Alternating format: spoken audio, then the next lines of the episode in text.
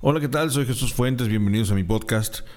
Quiero compartir con ustedes una historia que me cambió la vida, la perspectiva. Fue una enseñanza de vida para mí. Estaba en un viaje en Japón, en la ciudad de Kamakura, eh, subiéndome un tren para ir hacia la ciudad de Nara. La ciudad de Nara es muy famosa porque hay venados en el Parque Nacional. Hay venados por todos lados y es muy famosa. Yo venía de Kamakura, de estar visitando el gran Buda eh, en Kamakura. Venía de ahí, mis pies llenos de callos eh, ya del dolor por haber caminado tanto y mis tenis ya estaban rotos. Eh, pero yo traía mi maleta con cámaras, yo estaba muy contento porque yo estaba trabajando y sacando mis fotografías. Me dirijo hacia Nara. Em, me había acabado ya el dinero de los viáticos porque había tomado un par de decisiones equivocadas en dónde hospedarme y qué comer. Y fue equivocado porque no sabía leer japonés en ese momento y no supe bien qué comer y, y me salió más dinero de lo normal. Así que terminé en un parque, en Nara en un parque cerca del Parque Nacional donde estaban todos los venados. Y llegué yo con mis maletas. Llevaba ya un día y medio sin comer. Eh, podía beber agua en distintos lugares, que el agua es pura eh, ahí. Y podía beber agua, pero no, no había comido.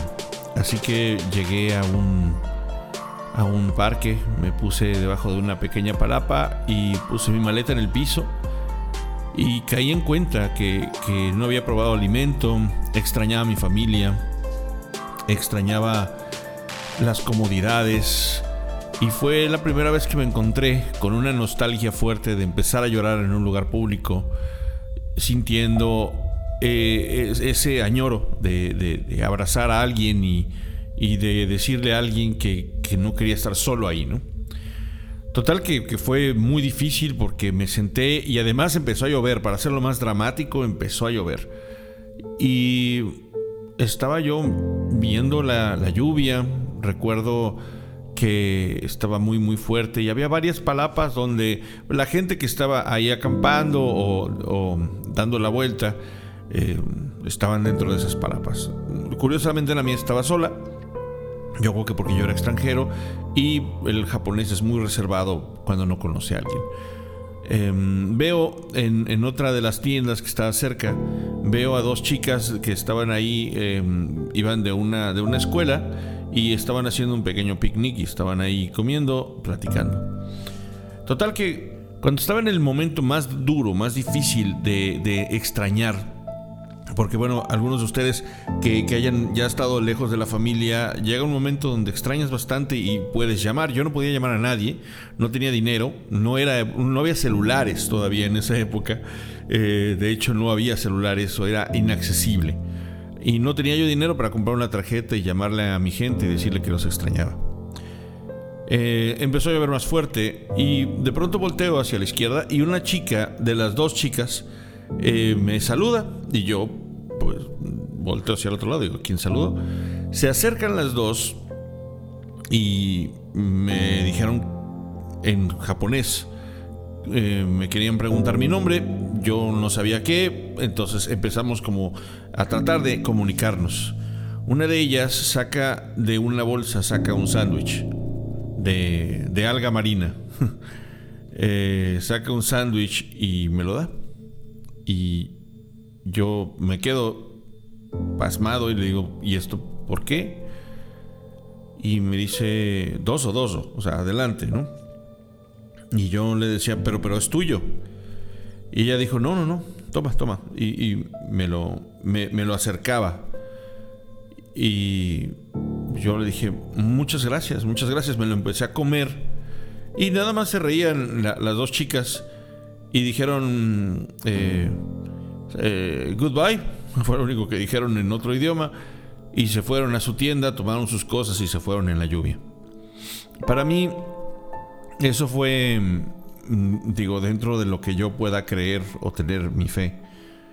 Eh, yo creo que fue, fue Dios diciéndome, no estás solo, aquí hay, aquí hay algo de comida y me mandó dos grandes personas que vieron a otra persona que no eran ellas mismas, que estaba en ese momento pasándola un poco complicado.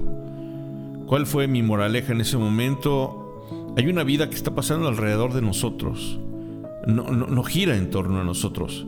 Entonces, si somos observadores, podremos observar en las otras personas eh, un poquito nada más de lo que están viviendo y tratar de ser empáticos con ellos. Estas chicas lo que hicieron fue ayudarme, no solo ayudarme a seguir vivo con el alimento, sino me dieron algo todavía más poderoso, que fue una sonrisa y, compañía en un momento donde yo me sentía muy solo. Em, creo que si pudiera transmitirles la importancia de observar alrededor de ustedes, no, solo cuidándonos, por supuesto es importante cuidarnos de las personas que son malas, pero también ver alrededor para ver realmente con los ojos del alma, ver a otras personas y ver cómo podríamos ayudarlos. No es de, tenga buen hombre, le compré esto y lo voy a sacar en mi Instagram para que todos vean que soy una buena persona. No. Si le van a dar algo, algo a alguien, dénselo, pero que nadie más se percate. Pero a veces la, la gente no, no quiere dinero, a veces la gente solamente necesita un saludo a veces solo necesita que alguien sea empático con ellos y, y que aunque sea le dé los buenos días.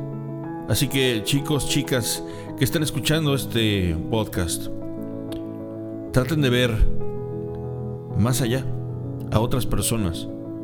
El mundo no gira en torno a nosotros mismos. Vean hacia afuera. Vean no cómo pueden ayudar a alguien, sino cómo pueden ser empáticos con alguien. A veces la, gente solamente necesita un buenos días. Pueden hacer mucho, chicos. Pueden hacer muchísimo si se lo proponen. Muchas gracias por escucharme. Nos vemos en el siguiente podcast. Nos vemos con el poder de la imaginación. Este fue un poquito más largo. Discúlpenme. Que les vaya bien.